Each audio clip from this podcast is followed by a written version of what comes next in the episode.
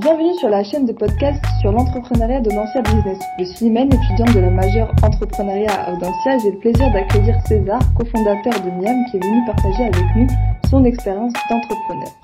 Cette saison se focalise sur les moments clés et les points de passage qui marquent les étapes de la croissance des nouvelles organisations. Comment les process évoluent-ils, comment l'équipe change-t-elle? Et comment la portée géographique se modifie-t-elle?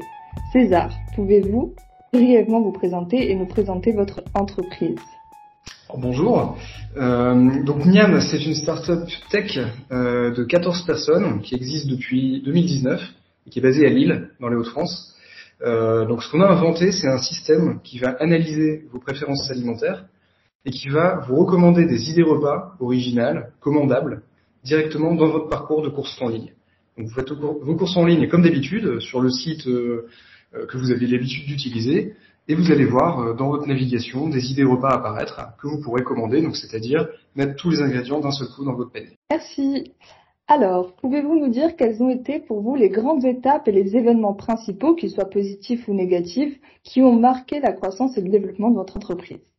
Oui, alors euh, pour la première étape, je pense que euh, c'est euh, quand on a été capable de montrer pour la première fois un prototype fonctionnel euh, un prospect et que ce prospect s'est converti en client.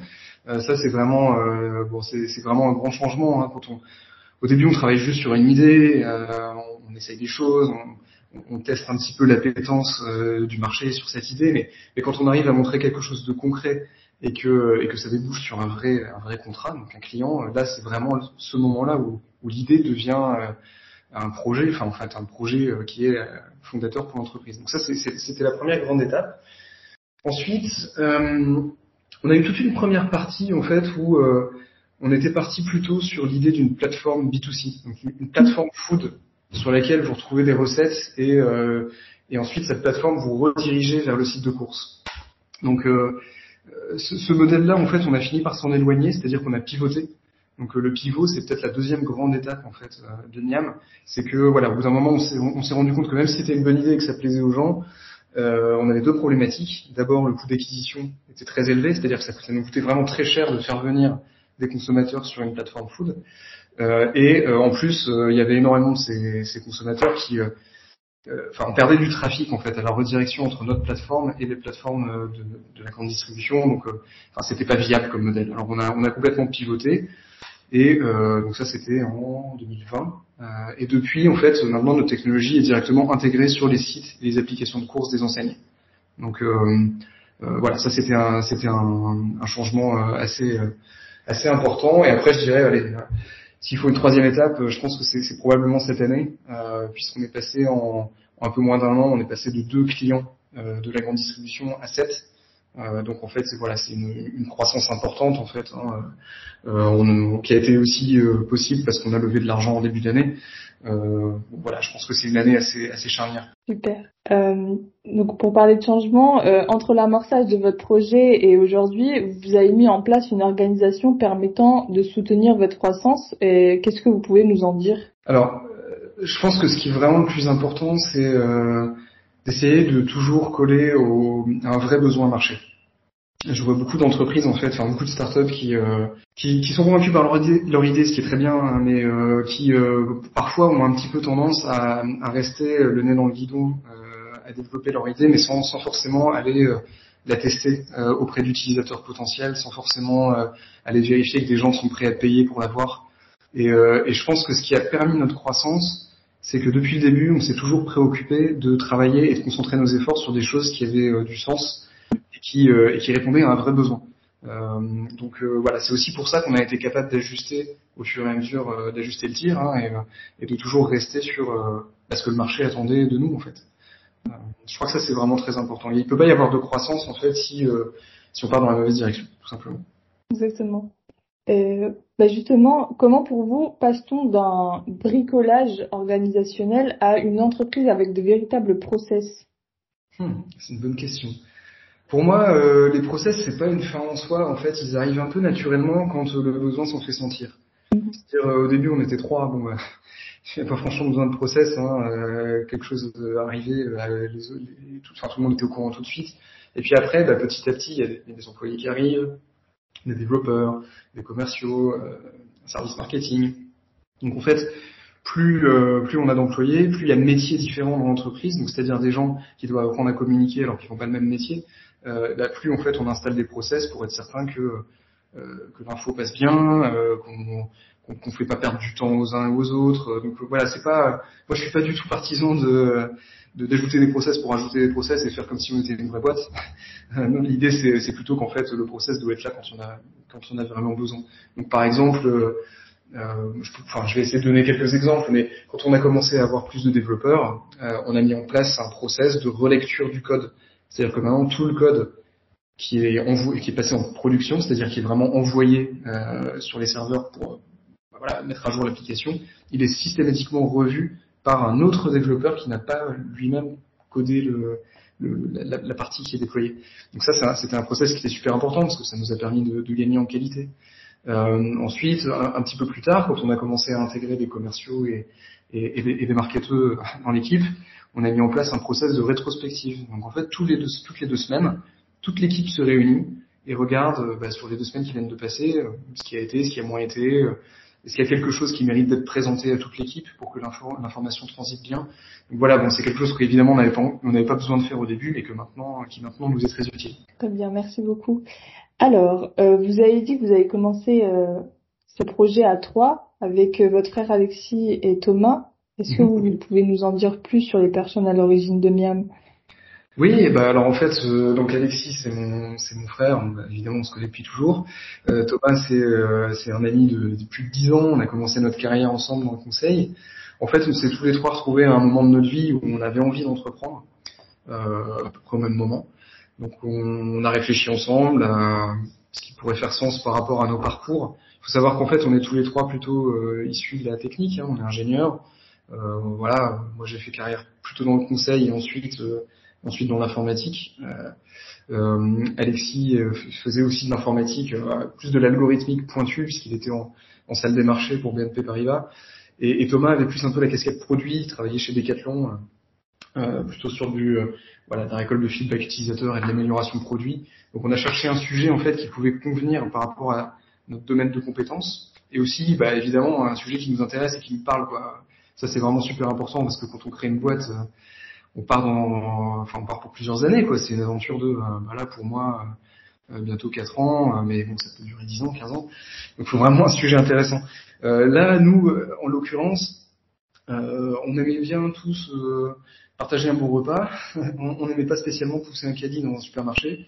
Donc on a cherché un système, enfin on a cherché à inventer un système pour euh, voilà automatiser tout le process des courses et euh, tout en euh, permettant aux gens de mieux manger et de, bah, de, de, gagner du temps, de varier leur repas. C'est vraiment une bonne idée. Est-ce que vous aviez eu des, des, mentors, des conseils au tout début de votre projet? Oui, bah oui, en fait, on... c'est important de ne pas rester tout seul dans son coin, je pense, quand on entreprend. Euh, donc oui, évidemment, on a eu des, euh, il y a plein de personnes qui nous ont aidés, hein, euh, à commencer par les par les premiers clients. les premiers clients, c'est vraiment ceux qui vont qui vont donner le feedback le plus pertinent sur le produit, sur son adéquation aux attentes. Donc c'est vraiment les, gens qui vont être les, plus importants au début. après, bah, évidemment, il y, a, aussi la famille, hein, la famille, les proches qui donnent leur avis la plupart du temps euh, honnête, franc et tranché euh, sur ce qu'on fait. Donc des fois c'est bien, des fois c'est pas bien. Ce qu'il faut c'est être capable d'écouter. Euh, après, on a aussi été accompagné au début. On a été un petit peu. Bon, il y a, à Lille, il y a un, dispositif qui s'appelle Euratechnologie, qui est un groupement d'entreprises, mais aussi un système de bon, d'incubation en fait. Donc on a on, est passé, on a passé un an chez Euratechnologie. On avait déjà créé la société, mais par contre c'était aussi une manière de rencontrer d'autres entrepreneurs et de challenger l'idée. Donc ça, c'était c'était très utile. Euh, on a également fait partie, euh, on a été lauréat de Haut Défi, qui est aussi un dispositif à Lille qui, euh, qui accompagne les entreprises innovantes et qui, euh, et qui permet aussi d'obtenir un prêt d'honneur, euh, donc à taux zéro. Quand on débute, ça aide. Donc voilà, Haut Défi nous a aussi beaucoup challengé, beaucoup aidé. après, bon, il y, a, il y a plein de personnes, je peux pas tous les citer, mais, mais oui, c'est important en fait de de pas rester tout seul dans son coin, euh, d'être capable d'écouter la critique et d'améliorer le, le, projet au fur et à mesure. Alors après, puisque vous posez la question, j'en profite quand même euh, pour donner un, avis personnel. Je pense qu'il faut faire assez attention euh, quand on est entrepreneur ou primo-entrepreneur de pas non plus accepter tous les bons conseils d'entreprises ou de personnes qui se présentent comme expertes ou comme mentors justement. Il y a énormément de gens en fait qui profitent un peu de, la candeur de jeunes entrepreneurs alors qu'ils n'ont pas forcément les compétences, ou pas forcément en fait, ne serait-ce que la capacité de travailler avec une start-up. Euh, et ça nous est arrivé aussi. Voilà. Donc il faut, euh, il faut faire attention. Il faut vraiment, euh, en général, les meilleurs conseils, c'est les conseils qui sont donnés par des personnes qui sont désintéressées et c'est les conseils qui sont gratuits. Donc en fait, voilà, les, les, personnes qui commencent à vous proposer des modèles où en gros ils se font payer juste pour venir une fois par semaine et vous donner un, un bon conseil, en général moi j'y crois pas trop. Euh, voilà. C'est un avis personnel. Hein. bien sûr, je suis sûr qu'il y a plein d'exemples qui démentiront ce que je viens de dire. Ben, merci pour votre conseil. Euh, vous avez commencé à trois. Aujourd'hui, comment cette équipe a évolué? Est-ce que vous avez de nouveaux associés, de nouvelles personnes euh, recrutées, etc. Alors oui, donc aujourd'hui on est 14 en tout dans l'équipe, donc 13 personnes à Lille plus une personne qui travaille en, à distance en tant que freelance. Euh, on a également des nouveaux associés puisqu'on a fait une, levée de fonds début 2022. Donc il y a 15 business angels euh, qui ont rejoint en fait l'aventure Miam en tant qu'investisseurs. Donc, euh, donc là, ça change, on change aussi de dimension parce que finalement, on, est accompagné par des personnes qui sont vraiment top, qui ont qui ont eu un coup de cœur pour le projet et qui ont une vraie, pour le coup, par rapport à ce que je disais avant, pour le coup, une vraie expertise du secteur, une vraie expertise du métier d'entrepreneur et qui qui ont vraiment euh, comment la volonté de nous aider à développer ce projet en fait. Euh, donc euh, pour nous c'est super parce que on a un board du coup, c'est-à-dire quatre investisseurs qui, qui enfin qu'on voit tous les trimestres et qu'on peut contacter à tout moment entre les, réunions trimestrielles pour leur demander conseil. Et, leur rôle c'est vraiment en fait bah, de nous aiguiller quand on a une question de gestion ou une, question de stratégie particulière. Et eh ben en fait ils sont là juste pour nous pour nous aider pour faire un peu le sparring partner, c'est-à-dire nous poser des questions euh, pour qu'on trouve un peu nous-mêmes les réponses. Et en fait, je trouve que c'est vraiment génial. Euh, donc oui, euh, des, nouveaux investisseurs, des, nouveaux employés, des nouveaux clients. En fait, petit à petit, on construit un entourage, un écosystème qui, nous aide à avancer et à passer les étapes successives. Très bien, merci beaucoup. Pourriez-vous nous dire quelle était la portée de votre entreprise au démarrage, si elle était locale ou régionale, et comment elle a évolué aujourd'hui? Oui. Alors, bah, au début, elle était, euh, enfin, il n'y avait pas de portée du tout parce que quand on a démarré, on avait zéro contact, euh, mhm. zéro réseau. Euh, on avait juste une bonne idée et euh, la capacité de transformer cette idée en prototype. Donc, oui, il s'est passé quelques mois où, voilà, il a fallu trouver en fait les premiers partenaires. Elle a commencé. Donc ensuite, on a commencé à avoir une portée, on va dire locale, enfin locale, régionale, puisque nos premiers interlocuteurs business c'était les supermarchés Match euh, que je remercie au passage parce qu'ils nous ont énormément aidés en fait au début. C'était les premiers à croire en nous et à nous donner l'occasion en fait de, déployer en, conditions réelles cette idée qu'on avait eue. Euh, ensuite, on est passé sur une portée plus nationale euh, quand on a commencé à avoir des clients supplémentaires, donc Cora et Systemu. Euh, donc là, bah, effectivement, hein, on a servi des magasins qui étaient plus uniquement localisés dans le nord et l'est de la France, comme pouvaient l'être les supermarchés Match, mais on a commencé à servir de magasins sur tout le territoire. Et là, à partir de 2022, on commence à avoir une portée euh, européenne. Je vais pas encore dire mondiale parce que ça se limite à l'Europe, mais on a un premier client en Roumanie et on s'apprête à avoir de, de, nouveaux clients dans d'autres pays d'Europe. Donc euh, voilà, encore une fois, on est en train de changer de dimension sur ce plan-là aussi. C'est génial. Euh, dernière question, est-ce que vous avez un conseil à donner aux entrepreneurs et aux entrepreneuses qui nous écoutent afin de piloter leur croissance? Afin de piloter leur croissance ou, ou afin de, enfin, de démarrer l'entreprise et d'avoir déjà de la croissance en premier lieu? Tous les conseils sont bons. Alors, euh, moi, le conseil que j'ai, c'est peut-être un petit peu un biais d'ingénieur, mais euh, il faut vraiment essayer pour moi de, de, de, de présenter quelque chose de concret, c'est-à-dire de pas se limiter juste à une idée et à des slides. C'est important hein, de savoir bien présenter son idée, d'avoir euh, comment, d'avoir une vision, c'est-à-dire d'être capable de se dire dans quelques années voilà ce que ça donnera, c'est super important, c'est la base.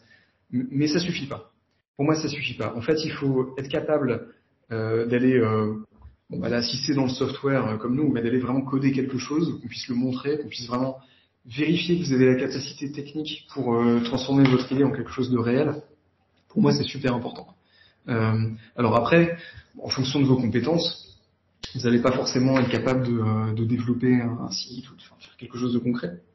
Donc il ne faut pas avoir peur en fait d'aller vers les autres et de trouver vite un cofondateur ou, ou un premier employé, un associé, bref, quelqu'un qui va être capable d'amener des compétences que vous, vous n'avez pas. Et je suis sûr qu'en fait, c'est vrai aussi dans, l'autre sens. C'est-à-dire que si vous avez un background plutôt technique, mais vous savez que bah vos compétences pêchent un peu au niveau commerce ou marketing, vous allez avoir des problèmes pour acquérir des clients rapidement, bah, il faut être capable d'aller trouver quelqu'un en qui vous avez confiance, euh, avec lequel vous allez avoir un, un fit au niveau du, euh, du mindset. C'est-à-dire que bah, il, va, il, va, être dans la même dynamique que vous, il va, il va être capable de travailler autant que vous, de mettre autant d'efforts que vous. Mais bref, il faut réussir en fait à monter une équipe fondatrice euh, complémentaire, voilà, avec des gens qui ont des compétences que vous, vous n'avez pas. C'est vraiment super important. Euh, après, pour piloter la croissance, euh, je je sais pas trop, hein, ça, ça, vient un peu naturellement en fait. Euh, si je, je, je dirais, euh, je dirais qu'il faut essayer de toujours euh, prendre un petit peu de recul, de pas euh, pas trop rester dans le guidon, mais d'essayer d'imaginer voilà qu'est-ce que ça va donner dans un an là en ce moment ça va bien. Qu'est-ce qui pourrait m'arriver dans l'année pour que euh, dans un an, en fait, la situation soit complètement renversée et euh, soit plus du tout aussi sympa qu'aujourd'hui? Euh, en fait, c'est juste de l'anticipation finalement. Parce que quand vous avez conscience des risques, et bah, vous savez, c'est la fameuse SWOT, hein, tous les étudiants chez Audencia connaissent qu'on sait évidemment, c'est la base, quoi. Mais quand on a conscience en fait des menaces et, et des risques que représente ce que vous êtes en train de faire, bah, c'est beaucoup plus facile de les anticiper. Donc, et ça peut prendre vraiment toutes les formes. Hein. Ça peut être un concurrent bah, qui arrive sur le même marché que vous et qui veut faire la même chose. Parfois, ça peut être, euh, bah, vous avez plein de demandes, mais vous n'allez pas réussir à recruter assez vite, ou alors euh, tout simplement, euh, je pense que la première cause d'échec dans les entrepreneurs, c'est c'est de mettre sur le marché un produit pour lequel les gens sont pas prêts à payer. Donc, et ça, c'est hyper facile de se rendre compte avant de lancer le produit. Il suffit de faire quelques petites enquêtes d'utilisateurs, leur demander vous êtes prêt à payer combien pour avoir ça? Si vous dites zéro, bah, vous êtes mal barré, quoi. Donc, bon, voilà, ça c'est plein de petites choses qu'on peut faire pour anticiper et, et s'assurer d'avoir une croissance euh, une fois que vous avez validé les premières étapes, que sont euh, bah, les premiers clients, euh, les premiers feedbacks positifs, peut-être un article dans la presse spécialisée. Merci beaucoup. Un grand merci à toi César d'avoir répondu à nos questions. Vous pouvez retrouver l'ensemble de nos podcasts sur podcast-entrepreneuriat.audencia.com. Merci beaucoup. À bientôt. À bientôt.